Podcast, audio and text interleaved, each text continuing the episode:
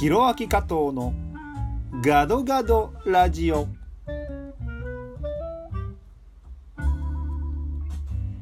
皆さんこんにちは。インドネシアはジャカルタ在住ミュージシャンタレントの加藤弘明です。このラジオは日本インドネシアそしてアジアを股にかけて活動する加藤弘明がざっくばらんにお話しさせていただくコーナーです。さてやってまいりました。第2回の放送は本日2018年12月31日に収録しております。いやもう終わりますよ。今年も。皆さんどんな1年だったでしょうか。ちょっと今日はねいろいろ振り返ってみたいなと思うんですけれども、えー、なんといってもですね今年は日本インドネシア国交樹立60周年でございました。ということでまあね60周年の1年を祝うということでインドネシアと日本でさまざまなイベントや催し物が行われました、まあ、一番本当に直近の60周年関連の話をしますと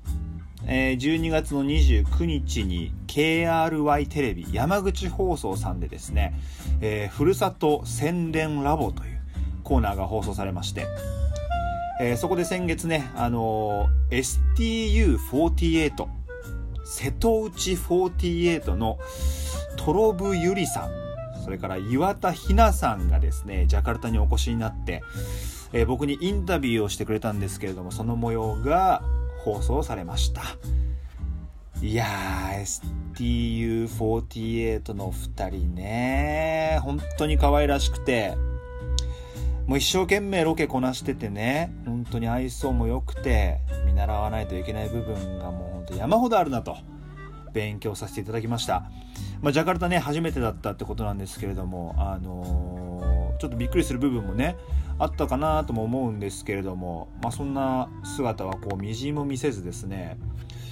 あの頑張ってましたよインタビュー。それでねすごくいいインタビューになってあの放送もすごい盛り上がったというねふうに話を聞いてます。またぜひねトロブユリさんも岩田ひなさんも遊びに来てほしいですし瀬戸内48さらなる活躍それから STU48 としてね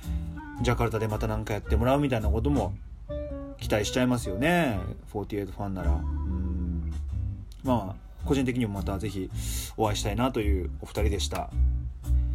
えー、お二人との写真もですね SNS 等々上がってますんでぜひチェックしていただければと思います。まあねこれあの聞いてる方はインドネシアに住んでる方も住んでない方もいらっしゃると思うんであれなんですけど48グループといえば、えー、こちらにもね JKT48 っていうこれ AKB48 の姉妹グループがありまして、まあ、日本のねアイドル文化を伝えるのに大きな大きな役割を担ってくれてますよ、まあ、日本ファンのねあの裾野を広げてくれてるなとも思いますしまあこう日本人としてこっちで活動しててすごくありがたいですよね。そういうふうに、あのー、自分一人じゃなかなか広げていけないですから。日本ファンをそうやって作ってくれてで僕のことにも興味持ってくれたりする人もいるわけなのでねそこから。なのであのすごくありがたいなと思ってるんであのよくイベントもねあの JKT48 の皆様とはよく一緒になるんで、まあ、これからも力を合わせてこう日本をねこうインドネシアにおけるその日本ファンっていうのを増やしていって盛り上げていきたいなとそんな風に思っております。さて、えー、もう2018年も本当終わるんですけれどもうん1年をざっと振り返ってみたいなと思うわけなんですけれども、まあ、冒頭でもねお話ししました通り今年は日本インドネシア国交樹立60周年ということで、まあ、本当に多くのイベントが日本インドネシアで行われました。で一応ね僕個人的な話をさせてもらうと加藤弘明は合計で今年は75本のイベントに出演させていただきまして、うん、そのうち23本が60周年関連のイベントでございました。本当に関わってくださった関係者の皆様ありがとうございます。ありがとうございます。ピンポンですね。まさにね。ありがとうございます。あのー、関係者の皆様のね、ご協力なしには僕も立てるステージもないので、え本当にありがたかったなというふうに思いますし、本当に60周年をこう祝うために走り回った1年だったなというふうに思いますね。まあ、60周年関連の大きなイベントで言うと、あのインドネシア日本音楽祭っていうのはこのジャカルタでありまして、え、その時にねゲストにキロロさん長い間でおなじみのですね、まあ、非常にインドネシアでも人気があるんですよあの歌はあと、ほら、足元を見てごらん。あの歌ですね。未来へ。これがすごい人気があるキロロさんが来ましたし、そしてスキマスイッチさん。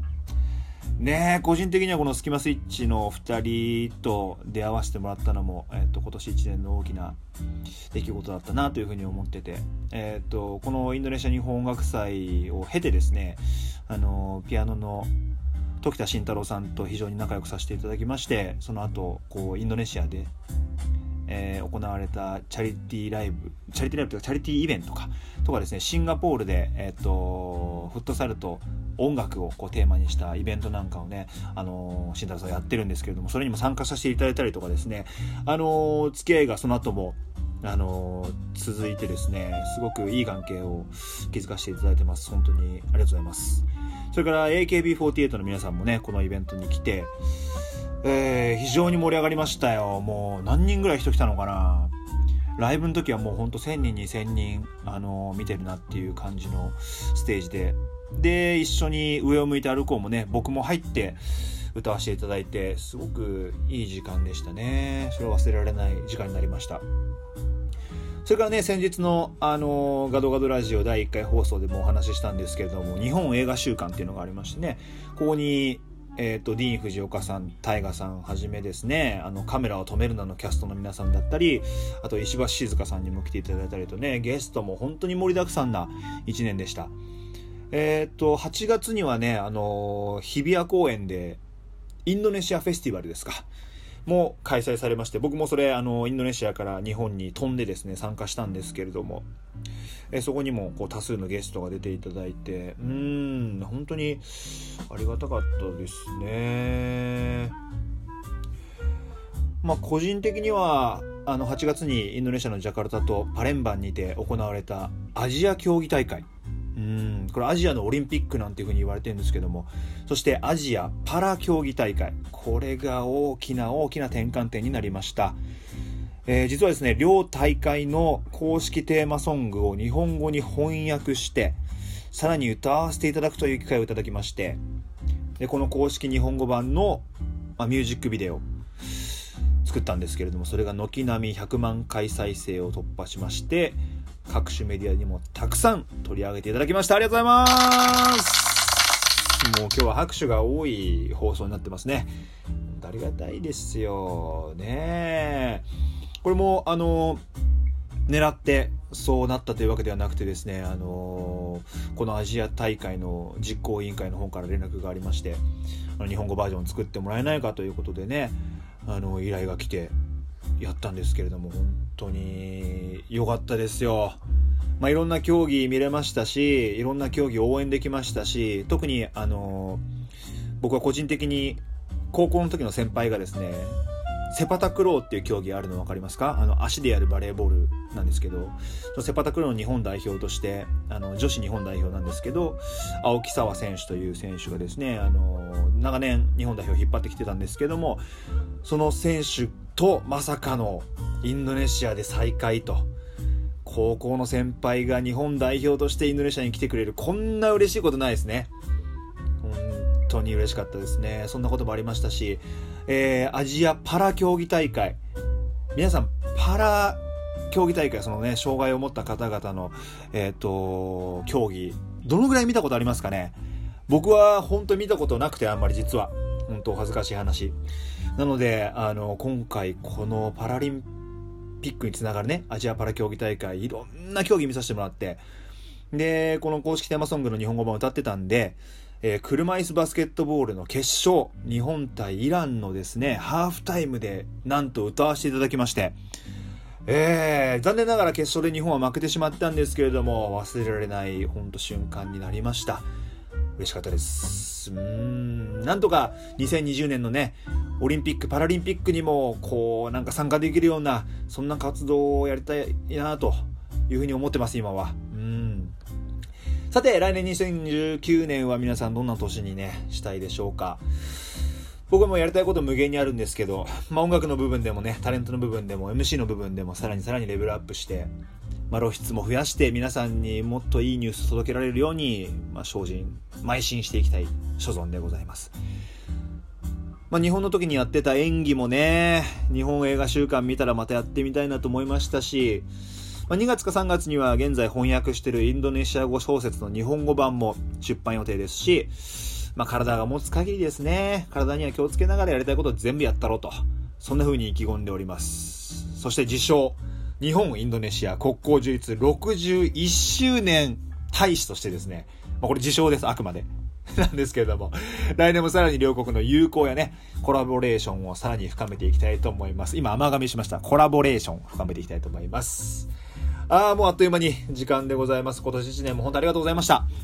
えー、このラジオまだ2回目なんですけれども、聞いていただいた皆様本当ありがとうございます。あの、たくさんのレスポンスもいただいております。また来年もね、いろいろなことをこのラジオを通じて発信していきたいと思いますので、応援のほどよろしくお願いいたします。えー、SNS 各種、ひろあき加藤39、ツイッターもひろあき加藤39、数字の39ですね、でやっております。えー、ツイッターなどにね、このラジオの感想や聞いてみたいこと、こんなこと話してくれ、なんていうご意見随時募集しております。えー、ぜひ反応いただけると、もうとっても嬉しいですので、よろしくお願いします。ホームページもひろあき加藤 .com ありますので、ぜひ覗いてみてください。それでは皆さん、年越しそばでも食べながら、いい正月を、そしていい2019年をお迎えください。スラマタウンバル皆さん良いお年を。以上加藤弘明でした。